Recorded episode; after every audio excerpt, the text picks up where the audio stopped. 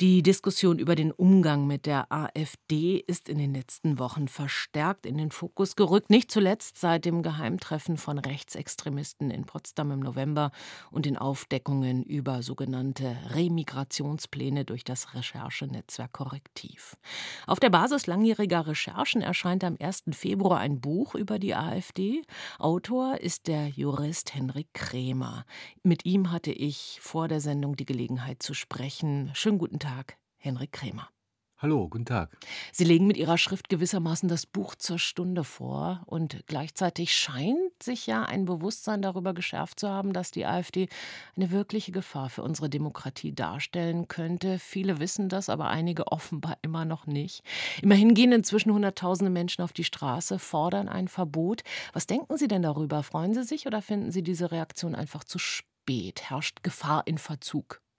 Na, natürlich ist es äh, sehr erfreulich, dass so viele Menschen auf die Straße gehen, ein Zeichen setzen. Äh, ist auch ein Zeichen, denke ich, gegen das bisherige doch Schweigen und gegen die Gleichgültigkeit.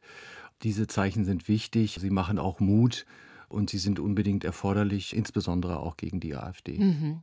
Ihr Buch trägt den Titel Je länger wir schweigen, desto mehr Mut werden wir brauchen. Was heißt denn das konkret? Ja, das Buch will in erster Linie erstmal aufklären über die Gefahr, die von der AfD ausgeht. Sie haben es gerade schon angesprochen, die Dimensionen, um die es hier geht. Bisher wird die AfD immer noch sehr häufig verarmlost. Es ist etwa von einer rechtspopulistischen oder nur in Teilen rechtsextremen Partei die Rede. Dabei hat sie sich längst insgesamt zu einer rechtsextremen Partei entwickelt, die nach Gewalt strebt mittlerweile auch insbesondere unter der Führung von Björn Höcke einen nationalsozialistischen Kurs eingeschlagen hat. Darauf werden wir gleich nochmal eingehen. Das Buch war ja fertig geschrieben, als das Geheimtreffen in Potsdam stattfand. Und über die, Zitat, Deportation von Menschen aus Deutschland, darunter hier geborene Menschen, bekannt wurde. Haben Sie diese Dinge, die dort stattfanden und besprochen wurden, also überrascht oder nach dem, was Sie gerade festgestellt haben, gedacht, naja, genau das ist es? Nein, es hat mich nicht überrascht. Es hat gezeigt, dass vielen im Bereich der Medien, im Bereich der Politik, dass viele noch nicht erkannt hatten, wie gefährlich diese Partei ist, welche Absichten sie verfolgt. Ich sehe es allerdings auch jetzt nach diesen Recherchen immer noch nicht ausreichend abgebildet, dahingehend, dass es tatsächlich auch schon längst in der AfD eben verankert ist, äh, solche Maßnahmen zu verfolgen. Wie ist denn das zu erklären, dass das nicht erkannt wird von so vielen? Das ist eine gute Frage. Ähm, ich weiß nicht, ob es dazu eine pauschale Antwort gibt. Fakt ist, dass nicht ausreichend hingeguckt wird, welche äh, Pläne dort verfolgt werden. Es hat sicherlich auch damit zu tun, dass die AfD sich etwa immer wieder auch anders präsentiert, dass sie äh, mit unterschiedlichen Gesichtern unterwegs ist. Wenn Funktionäre etwa in Talkshows auftreten oder in Interviews, sieht man dort äh, immer wieder, dass sie sich selbst verharmlosen. Und diese Selbstverharmlosung hat eben auch den Effekt, dass sie dann tatsächlich auch immer wieder auch von Dritten verharmlost wird dass es nicht ausreichend tief betrachtet wird, welcher Kurs sich hier mittlerweile durchgesetzt hat und welche Bedeutung insbesondere auch Björn Höcke innerhalb der Partei hat, der ja keine Position auf Bundesebene hat, aber eben den Kurs mittlerweile dominiert gibt im Grunde keine ernsthaften Gegenstimmen mehr, die sich seinem Kurs entgegenstellen. Im Gegenteil, der Bundesvorstand ist mittlerweile so besetzt, dass er seinen Kurs äh, mitträgt, mitverfolgt. An dieser veränderten Rolle, die Björn Höcke mittlerweile innehat, äh, lässt sich eben auch gut abbilden, die Gesamtradikalisierung der Partei. Inzwischen sind Teile der Partei als rechtsextrem gesichert unter Beobachtung des Verfassungsschutzes, aber nach Ihren Aussagen zufolge betrifft das die gesamte Partei, richtig? Richtig, richtig. Die gesamte Partei hat sich hin zu einer äh, rechtsextremen Partei entwickelt. Und mehr noch, ähm, sie strebt nach Gewalt dieser Kurs, der insbesondere unter Björn Höcke verfolgt wird, ist ein Kurs brachialer Gewalt, der auf die Deportationen von Millionen von Menschen abzielt. Höcke hat auch schon klargemacht, äh, dass er innerparteiliche Widersacher eliminieren will, dass die, die sozusagen nicht mitwirken an der konsequenten Umsetzung nationalvölkischer Ideologie, dass sie auch mit tödlicher Gewalt zu rechnen haben. Gibt es klare Aussagen von ihm, etwa auch in einem Gesprächsband äh, von 2018, aber eben auch im Rahmen anderer Äußerungen. Er nimmt immer wieder auf den Nationalsozialismus Bezug, wenn es eben darum geht, äh, die Ziele der Partei mhm. zu formulieren. Sie schreiben in Ihrem Buch unter anderem, käme die AfD an die Macht, würde sie die Prinzipien der Menschenrechte und Rechtsstaatlichkeit abschaffen, wonach jede, jeder über eigene Rechte verfügt. Niemand in diesem Land würde mehr sicher sein. Lassen Sie uns mal einen Blick ins Wahlprogramm werfen, denn das liest sich, wenn man politisch unbedarft ist, etwas harmloser als das, was Sie gerade hier nochmal äh, zitiert haben über ein Björn Höcke und seine Aussagen? Wie und wo offenbart sich denn vor allem der völkische Gedanke im Wahlprogramm?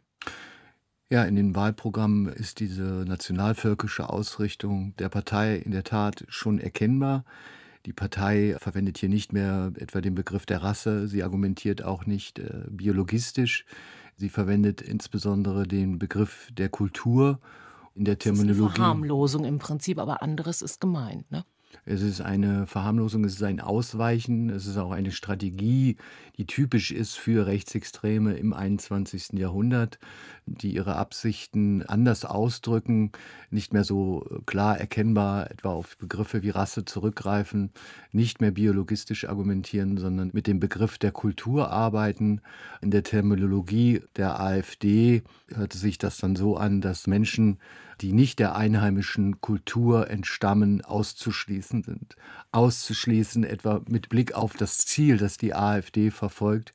Und das ist eine homogene Volksgemeinschaft in Anlehnung an nationalsozialistische Ideologie. Mm.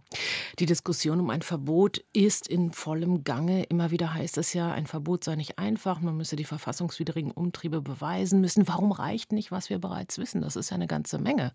Sie haben es gerade auch noch mal aufgezählt. Ja, in der Tat ist es so, dass ich durchaus äh, der Wissenschaft auch zahlreich äh, Stimmen äh, zur Kenntnis nehme, die immer wieder auch Zweifel äußern an der Gefährlichkeit der AfD.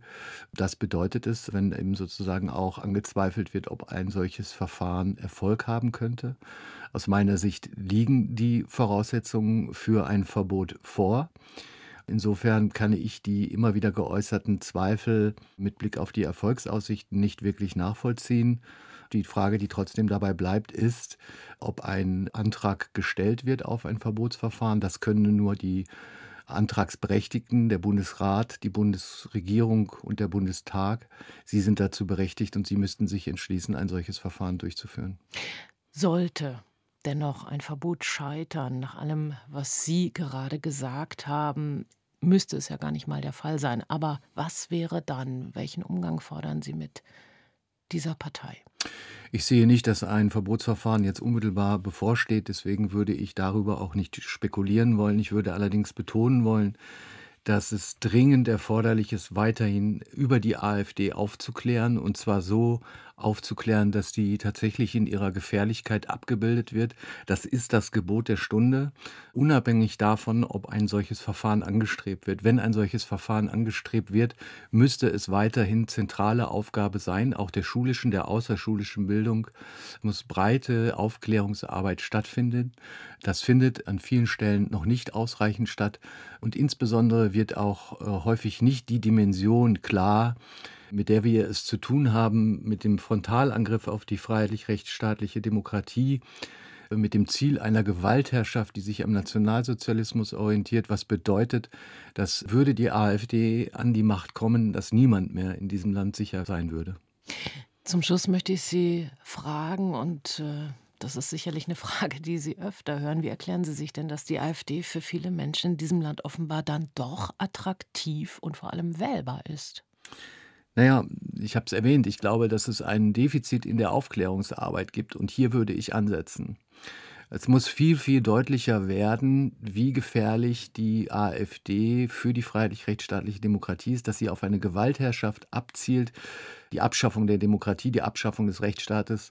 Aber möglicherweise gibt es Menschen, die sich genau das wünschen. Eine Autokratie, ein Staat, der ganz anders drauf ist. Es gibt viele Beispiele. Ungarn, Das gibt es sicherlich Menschen, die überzeugte Nationalsozialisten sind in diesem Land, so wie es äh, Björn Höcke ist.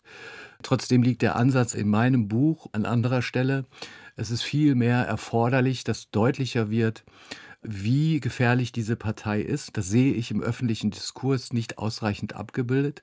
Das sehe ich auch im Umgang der Medien mit der Partei an vielen Stellen nicht abgebildet wenn sie etwa in Talkshows eingeladen werden, sich dort so präsentieren können, als wären sie Teil eines demokratischen Diskurses, fallen grundsätzliche Aspekte runter.